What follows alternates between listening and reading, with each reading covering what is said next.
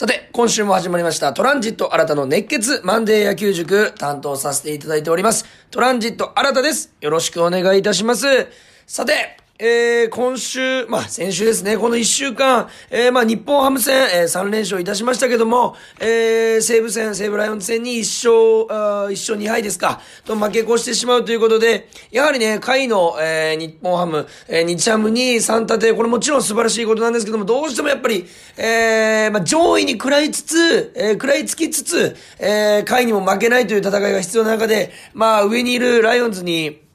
まあね、どうしても勝ち越したかったっていう気持ちが正直ですけども、えー、まあ、えー、コロナ、えー、の選手、まあコロナ陽性と判定された選手がいながら、えー、まあこの戦いをしてくれるホークスはさすがだなと、えー、やはり思いました。4勝、2敗ですかね。4勝2敗ということで、勝ち越し2をもって、えー、選手を終えたということになっております。いやー、先週もいろんな試合が、えー、ありました。えー、まずはですね、あのー、今日、えー、月曜日ですか、えー、8月の22日月曜日、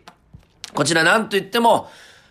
夏の甲子園、決勝戦が行われまして、えー、見事、えー、宮城代表仙台育英高校が、えー、104回目にして春夏通じて初の東北勢優勝、おめでとうございます。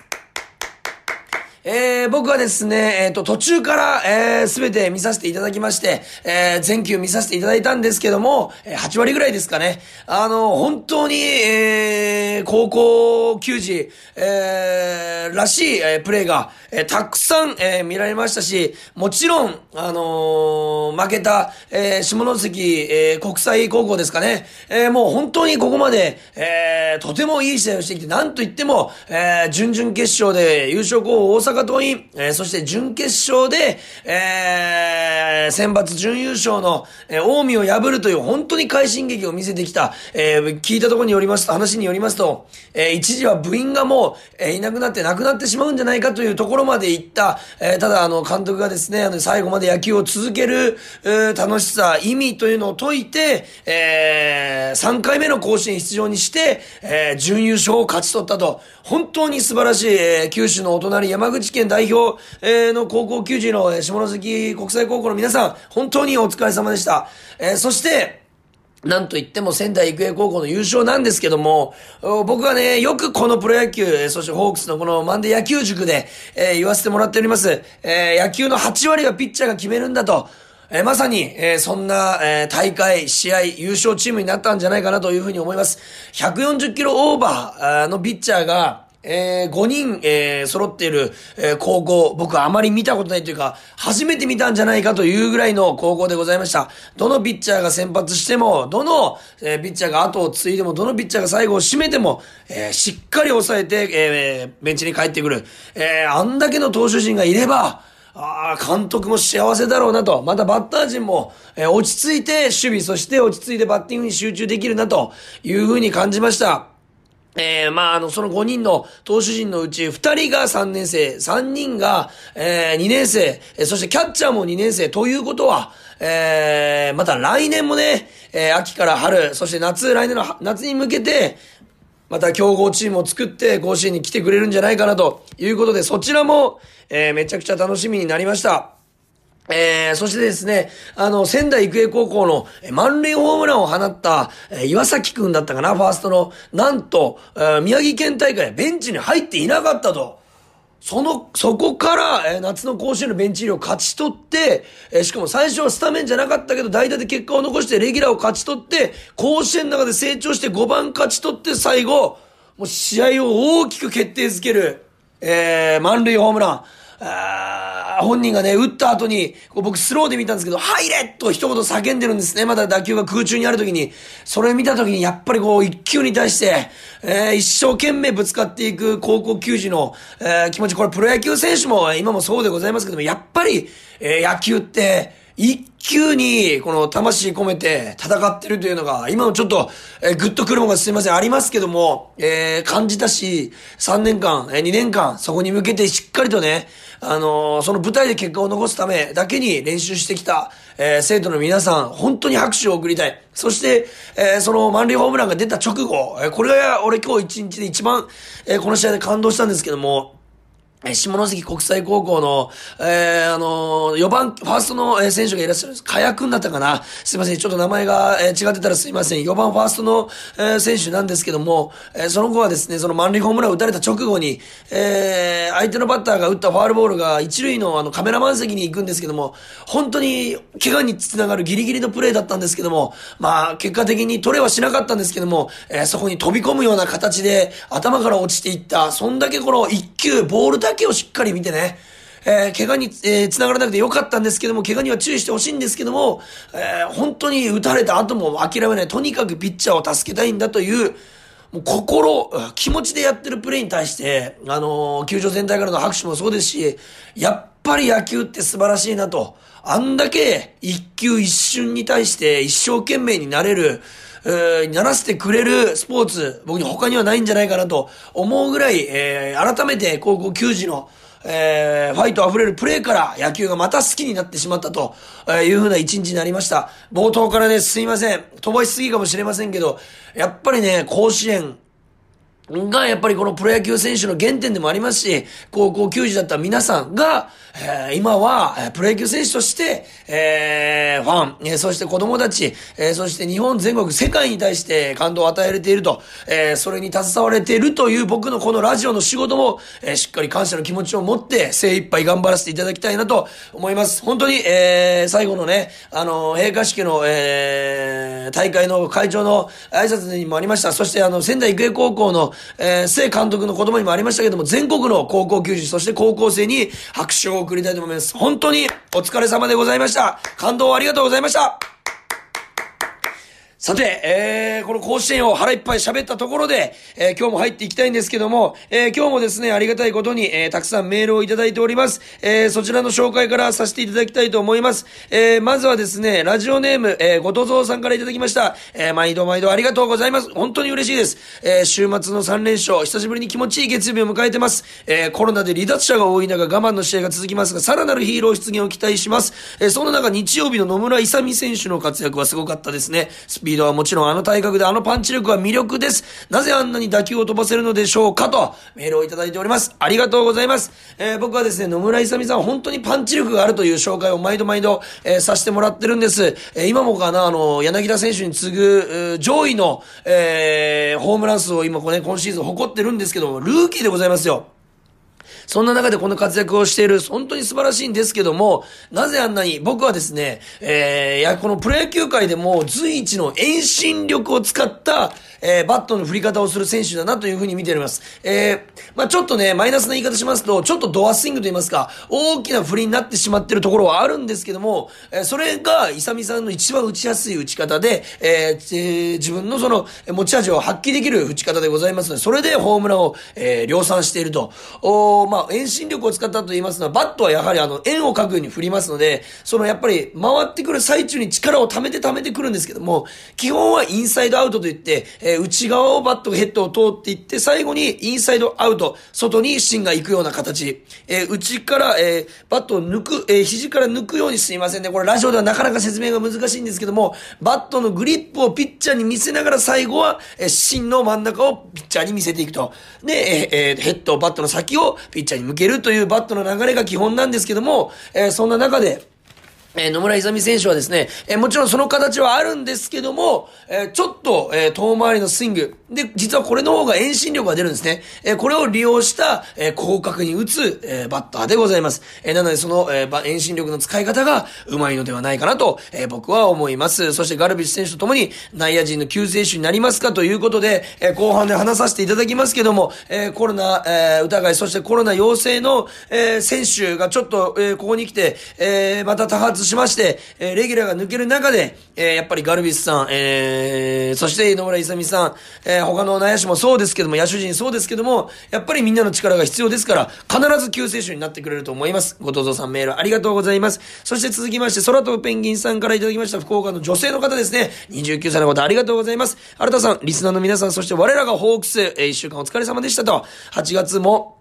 終わりに差し掛かり、連勝を、えー、連戦を勝ち越せたことをほっとするだけでは、えー、連戦を勝ち越せたことにほっとするだけではいけない時期になっていることにびっくりしていますと、本当にもう後半に差し掛かってますもんね。えー、それでも選手は4勝と勝ち越せたこともそうですが、個人的には19日金曜のバンド投手の今季初勝利。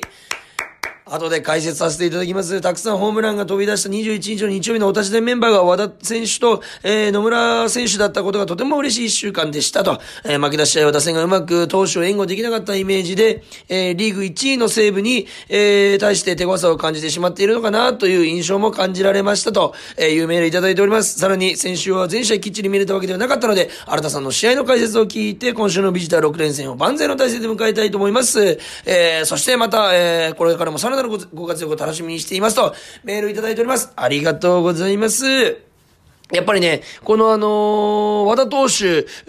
がですね、球団通算奪三振1757を達成した、えー、日米通算150勝と、えー、その人同じ、えー、お立ち台勇さん、えー、ということで、ファンに、えー、とってもですね、本当に嬉しい、えー、活躍だったと思います。本当ね、こういった選手がね、しっかり活躍してくれる和田投手なんて、本当に今一番計算ができる投手でございます。えー、5回、6回しっかりね、えー、勝ちの権利を持って降りてきてくれる、本当にチームにとって、必要な存在でございますから、これからも和田投手よろしくお願いします。空飛ぶペンギンさんありがとうございます。そしてラジオネームまちこさんからいただいております。シンプルに、楽しくラジオを聞いてますといただいております。嬉しいお言葉でございます。楽しく聞いてくださってることが一番でございます。えー、これからも、えー、楽しんでもらえるように頑張りたいと思います。えー、そして、えラジオネームリングス所沢さんからいただきました。これ皆さんなんと初めてメールします。所沢に住むライオンズファンの方からメールをいただいております。ちょっとこれね、正直言って最初は複雑だなと思ったんですけど、今ね、めちゃくちゃ嬉しいんですよ。毎週 Spotify を通じて拝聴してますと。俺ね、ホークスファンにね、とってね、聞いてもらって、えー、喜んでもらえるラジオというのを目指して、えー、いますし、これからもやっていきたいんですけども、やっぱり、その根幹の根幹には野球が僕好きなんですよ。だから野球を好きになってもらいたいという気持ちでやってますので、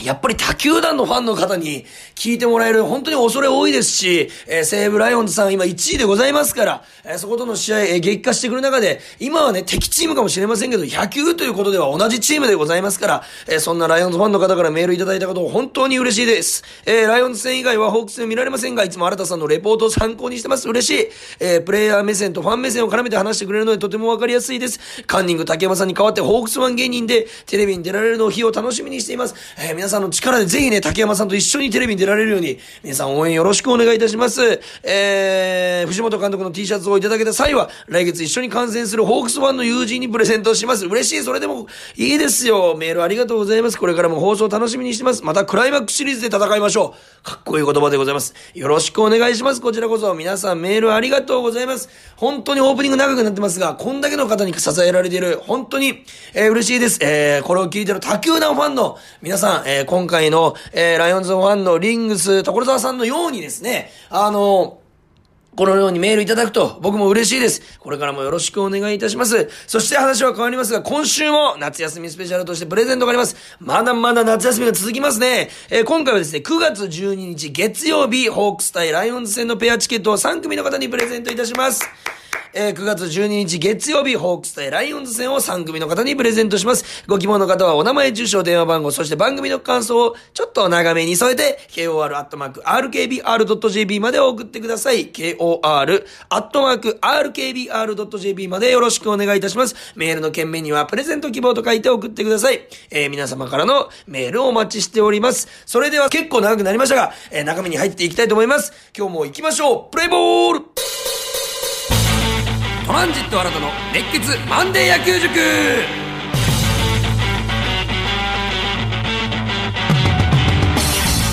それでは、えー、先週分も振り返っていきたいと思います。まずはですね8月16日火曜日の、えー、対西武ライオンズ戦のこれ3連戦の初戦でございます、えー、2対0ということで完封負けを喫してしまいました、えー、負け投手石川投手、えー、8回途中5安打2失点103球という結果でございました。えー、まあ、石川さんはですね、2失点、えー、5安打ということで、正直ね、かなり粘ってます。しかも8回、えー、途中まで投げて103球ということで、球数も抑えられている、えー、持ち味で打たせて取るピッチングができていた。そんな中で、えー、相手のね、森友哉さん、えー、大阪桐蔭のキャッチャー出身でございます。えー、甲子園時代は本当に、えー、えー、僕たちのことも魅了してくれました。えー、そのバッターに4回裏、ツーランホームランを打たれてしまうと、おその1球だけが失投だったと、えー、シュート回転のストレートが真ん中付近に入っちゃったかなと、えー、いうことでございました。ただカーブ中心に粘りのナイスピッチング、えー、石川投手本来の打たせて取るピッチング、えー、三振も稼げてました。えー、まあね、えー、打線がね、まあ2点以上取ってくれればというところでございますが、まあそんなに野球はうまくいかないといったところで、えー、また次回に期待したいと思います。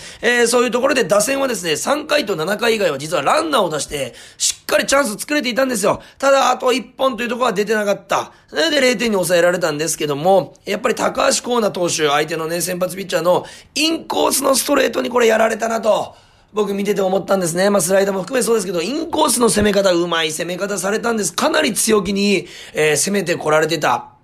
え印象が見ててありました。これね、インコースを多く突かれると何が嫌なのか。これね、ただね、言葉で説明するだけじゃわかんないという方もいらっしゃると思うので、今回説明させていただきます。インコースというのは体に近い、え、右、え、右バッターにしても左バッターにしても体に近いところのストライクゾーンのことを言うんですけども、コースのことを言うんですけども、ここを突かれますと、やっぱりね、ストレートだと球も速く感じますし、あ、タイミングを早く取らないといけないのかな、という考えがまず一つ浮かびます。え、そして、え、体に近いところに来るので、純粋に、にえ、恐怖怖、さもあるんですね。なので体が考えてなくても無意識に開いちゃって力が抜けるというバッティングフォームになることもある。え、そういった、え、バッターに対しての弊害もあるんです。詰まるという、え、まあ怖さ、リスクもありますので、え、打球が詰まってしまうと、え、バッターが振り遅れてしまうということもございますので、そういうのを頭に描くんです。えー、となると、ピッチャー側からすれば、ではなぜ、え、多くインコースをもっとつけないのかと。それだったらずっとインコースでいいじゃん。っていうね、投資がからしたらそうじゃないのという意見もあると思いますけども、これリスクもございまして、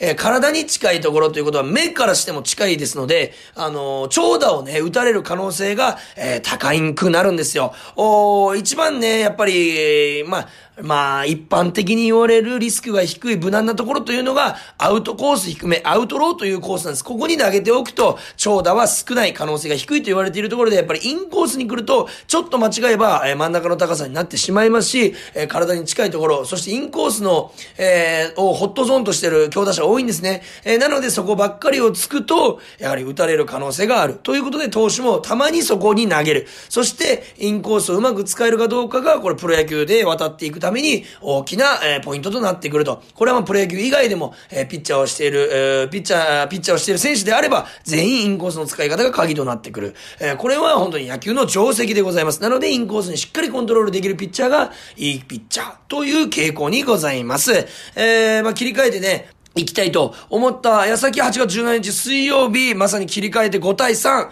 えー、連敗を、連敗を止めてくれました。勝ち投手、レイ投手、約2ヶ月ぶりの勝利おめでとうございます。えー、レイさんですね、5回3安打3失点ということで、えー、まあ、まずまずの投球だったんですけども、まあ、ちょっと7回までね、行って欲しかったというのはあるんですけども、勝ち投手、見事勝ちを、えー、勝ち星を勝ち取りました。えー、打線はですね、初回、えー、牧原さん、明さんのタイムリー、えー、で、先制したんですけども、えー、この回ヒット4本で3点取ってるんですね。これは本当に素晴らしいことで、ヒット4本で1点とか、えー、2点というところもありますけど、3点取れたというのは非常に大きかったのではないかなというふうに思います。そして何より周東さんの初球盗塁ですね、初回の。出てすぐ盗塁しちゃう、もう相手準備ができてない状態で、えー、盗塁しますまさにすかさずとあ言った言葉がね、あのぴったりな、えー、盗塁でございました。本当に試合がプレイボールとなって4球目にヒットあんで5球目にはもう盗塁してると。バッティングにしても、ストールにしても、本当に準備がよくできているなと、修道さんは毎回毎回思います。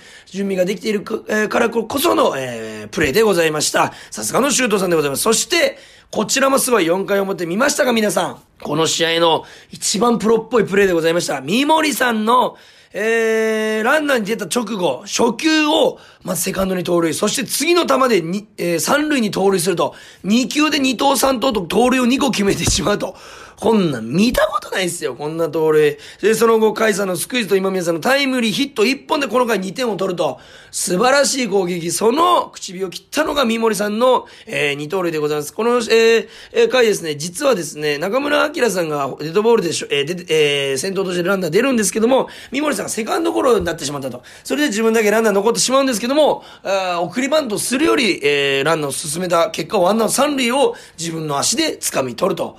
いうことでございました。本当にね、試合の流れ1点差でしたけども、えー、試合の流れをしっかりここで持ってくる、三森さんの超プロ級の、えー、プレーでございました。そして8月18日木曜日5対8と3点差で負けてしまいました。この試合はですね、東山さんが6回9安打7失点90球ということで、ちょっと炎上というか、えー、まあ、打たれてしまった、あということでございますね。まあ、こういう時もあります。えー、西武さん相手に前あの、ノーノーをやりましたけども、それをやり返されたかなという形でございます。ただですね、序盤の大量失点があったんですけど、あったんですが、えー、バッター陣は地道に点を重ねて、えー、最終的に5点は取って、えー、いると。いうことでございますので、そのバッターの粘りというのは素晴らしかったんじゃないかなというふうに思います。柳田さん、デスパイネさんの4番5番のつながり、ここから影になってくると思いますけど、この日、えー、2人ともよく打って、えー、そしてさらにですね、柳田さん、デスパイネさんの連続ヒットが2回あったのかな。えー、この4番5番がつながってくると、この夏場はとてもチームにとって大きいですので、えー、次からの試合にも期待したいなというふうに思います。そして8月19日、ペイペイドームに戻ってきまして、日本ハム3連勝。やりました。ありがとうございます。ホークス、えー、ファンの皆さんおめでとうございます。えー、まず、えー、初日ですね。これが今週の MVP7 対2と勝利したんですけども、勝ち投手、バンド投手でございます。これはもう今週の超超 MVP 級のピッチング選手になってくれたんじゃないかなというふうに思います。6回途中1安打無失点74球でございます。えー、なんと坂東投手、1995年12月27日生まれ。僕が1995年12月15日生まれですので、わずか、えー、12日違いの同級生でございます。花の95年組と僕は言わせてもらってるんですけども、花の95年組プロ野球選手で言いますと、えー、松井祐樹さんや、えー、森友哉さん、えー、などがいる、えー、世代でございます。ホークスで言うと上林さん、えー、などもいらっしゃる世代でございます。えー、やっぱり同年代で活躍するというのは本当にね、嬉しいことですし、勇気をもらえる、そういったピッチングで、まさにそういったピッチングでございました。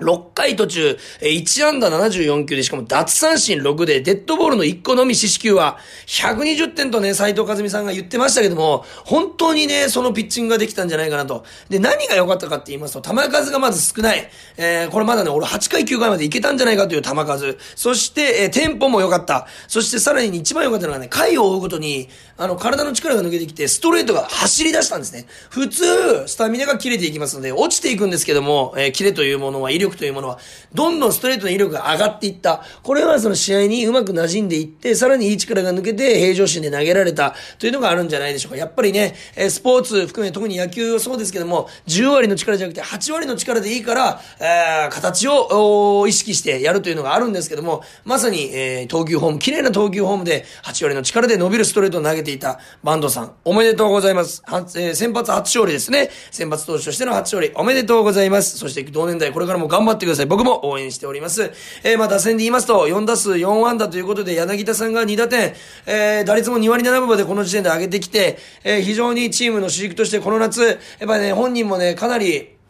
納得のいかないシーズンになっていると思いますので、ここから3割にね、乗っけてくれると思いますので、皆さんで応援したいと思います。えー、特に何がいいかと言いますと、柳田さんトップの位置をね、早く作れてないというのが今シーズン僕が見る限り、前シーズンと、以前のシーズンと違うところだなと、この打ち始めのバットの位置まで作る、フォームを作るところまでが、ちょっとタイミングが取れてないのかなと思ったんですけども、だんだんそれも合ってきた。えー、彼、えー、さらにここから調子を上げて、えー、行ってくれると、ホークスファンも嬉しいので期待したいと思います。そして8月20日、土曜日ですね、9対3、6点差で勝ちました。勝ち投手、武田投手。また武田投手がね、えー、勝ってくれたんですけども、7回途中、9アンダー3失点、128球と、えー、かなりね、打たれてはいるんですよ。ただ3失点に抑えてる要所をね、ランナーを貯めつつも、抑えてるということでございます。まあ、スタミナはね、足りてた。えー、ただね、ストレートがね、やっぱ前世紀のあの武田投手がバンバン投げてた頃より、えー、まだ走ってないので、あの前世紀のストレートが戻ってくると、他の変化球がかなり生きてくる。やっぱあのストレートを意識させることで、えー、どっち、どっちってなってるバッターが迷ってる間に、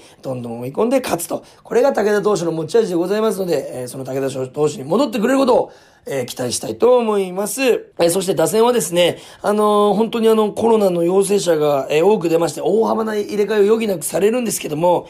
これですよね。これ本当にすごい。4回でしたっけ ?7 点を取って、えー、2-0から7点を取って逆転したんですよ。7対2まで行ったんですけども、この試合、なんといっても先発、牧原さん、えー、そしていつもだった中村明さんとか、あがいらっしゃる中で、三森さんもいらっしゃる中で、えー、そのメンバーが出れない。さあ、どうするって言った中で、高田さん、高田さん、そしてガルビスさん、佐藤さん、谷川原さん、野村さん、みんな活躍しました。普段ね、控えメンバーの方々が、本当にね、活躍しまして、やっぱり選手層が12球団1だなというふうに思いました。誰が出ても結果を残す、えー、このね、メンバー全員、えー、ヒットを放ったんですよ。そして決勝打を上げた選手もいる。ガルビスさん、同点、えー、タイムリーもありました。そして高田さんの、えー、ツーベースも、本当にでかかった。えー、みんながね、結果を残したいという気持ちで臨んでいる、普段から臨んでいるっていうのが、本当にわかりました。主力がいない中で13アンダー、バッター陣、本当によく頑張ってくれました。ありがとうございます。お疲れ様でした。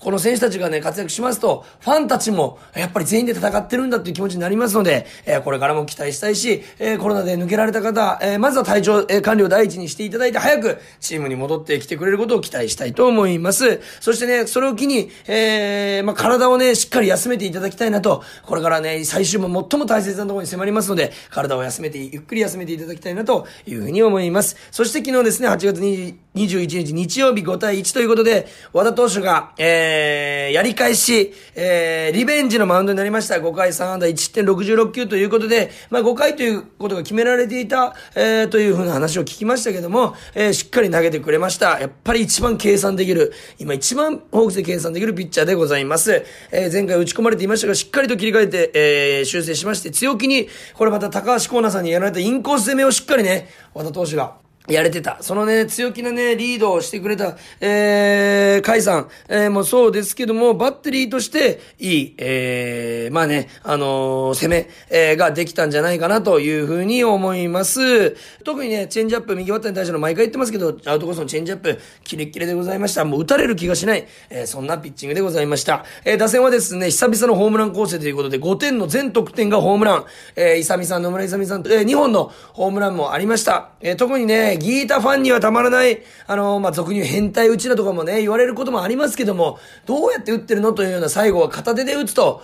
言ったようなホームランもございました。えー、本当にギータファンにはたまらない打ち方なんじゃないですか？あれは、えー、外角のスライダーを、えー、まあ、打つギリギリまでは両手ですけども、最後は片手を離してフォローする。打った後も変わった形してましたよね。あれが柳田さんの凄さですよね。もうしっかりと、バットにボールが当たるまで振り、えー、は力を入れてて、で、一定の角度で上がればもう絶対スタンドなんですよ、柳田さんは。やっぱりいい時の柳田さんがね、戻ってきてくれることを期待して、今どんどん上がってきてくれますから、えー、今週も期待したいと思います。えー、ホークスにとってはですね、かなり、えー、厳しいスケジュールになっております。まあ、全チームそうですけども、特にね、ビジターでの連戦が続きます。えー、楽天戦、そして札幌ドームと、えー、続きますので、今週もしっかり応援していきたいなというふうにに思います。そしてですね、今週先ほども言いましたけど、夏休みスペシャルといたしまして、プレゼントがあります。えー、9月12日月曜日、ホークス対西武戦のペアチケットを3組の方にプレゼントいたします。えー、ご希望の方はお名前、住所、電話番号、そして番組の感想を添えて、kor.rkbr.jp まで送ってください。懸命にプレゼント希望と書いて送ってください。本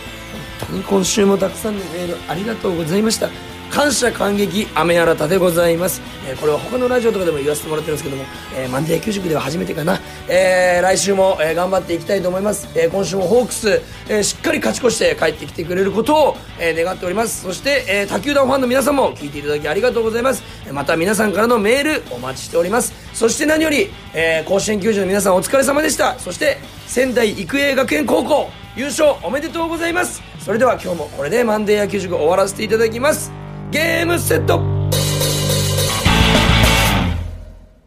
RKB 毎日放送アナウンサーの田畑隆介です。橋本由紀です。RKB ラジオ田畑隆介グローアップでは気鋭のコメンテーター陣が日々のニュースを分かりやすく解説しているコーナーをポッドキャストで配信中です。ジャーナリスト鈴木哲夫さんによる政治明治大学教授飯田康之さんは経済長崎県立大学教授鳥丸聡さんは九州経済毎日新聞論説委員本村由紀子さんは科学。この他にも音楽プロデューサー松尾清さん RKB 報道局の神戸金文解説委員長日経エネルギー Next 編集長山根小雪さん。スポーツ文化評論家玉木正之さん。元 RKB 解説委員長飯田和郎さん。クリエイティブプロデューサー三好剛平さんが毎週様々なテーマで今ホットな話題を提供しています。アップル、スポティファイ、アマゾン、グーグルの各ポッドキャストで RKB ラジオで検索してフォローをお願いします。またリアルタイムで番組をチェックしたい方はラジコで RKB ラジオ田畑竜介 Grow Up を聞いてください。毎週月曜から木曜朝6時半から9時まで放送中です